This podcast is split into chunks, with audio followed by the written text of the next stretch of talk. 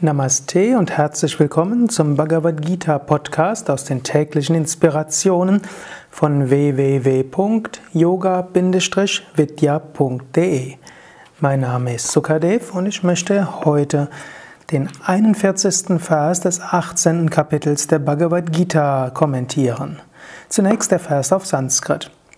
Brahmana Kshatriya Visham Shudranam Chaparantapa Karmani Pravibhaktani Svabhava Prabhavair Gunai Die Pflichten von Brahmanen, Kshatriyas, Vaishyas und auch von Shudras sind so verteilt, wie es den sich aus ihrem Wesen ergebenden Eigenschaften entspricht.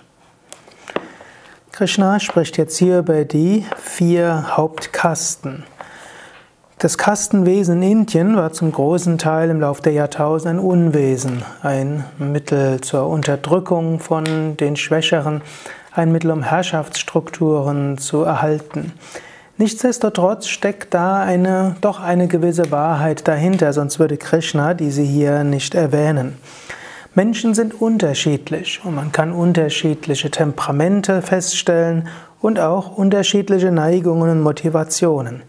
In diesem Sinne gibt es tatsächlich vier verschiedene Menschen oder vier verschiedene Hauptmotivationen.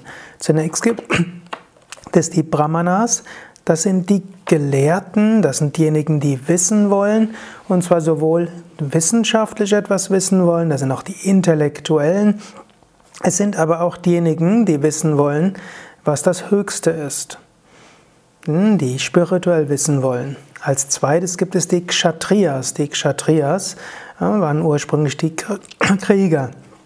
Das sind die, die sich einsetzen wollen für das Gute. Das sind die, die Sozialarbeit machen wollen.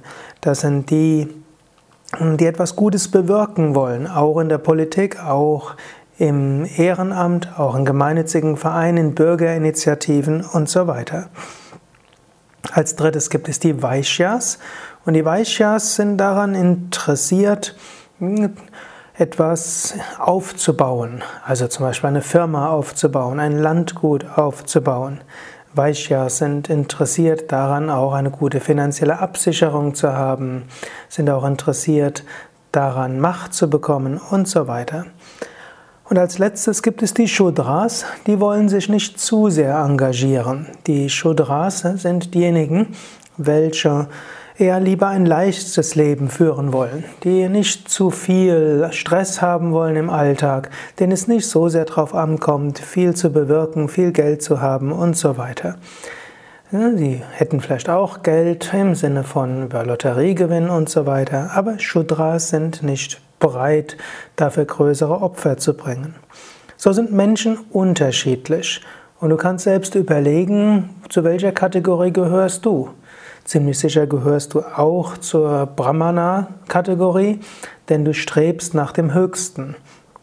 Aber ansonsten bist du auch sonst Brahmana im Sinne von, dass dir Wissen besonders wichtig ist, dass dir Intellektualität wichtig ist, dass du auch ansonsten dein Leben mit intellektuellen, wissenschaftlichen oder spirituellen Fragen dich auseinandersetzen willst?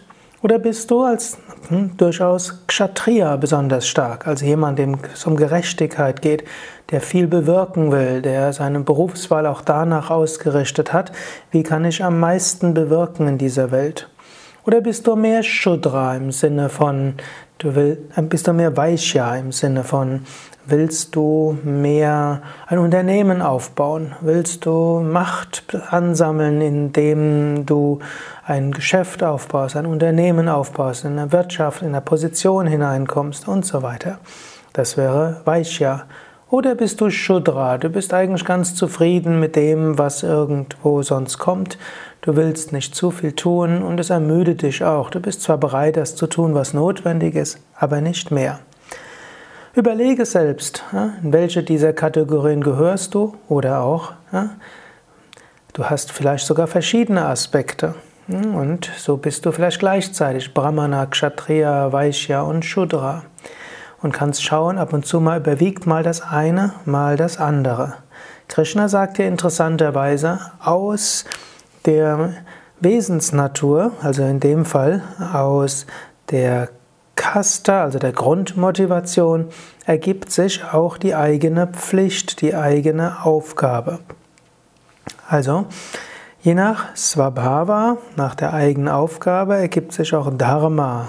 Also nach der eigenen Swabhava, der eigenen Natur, ergibt sich die Swadharma bzw. auch das Karma.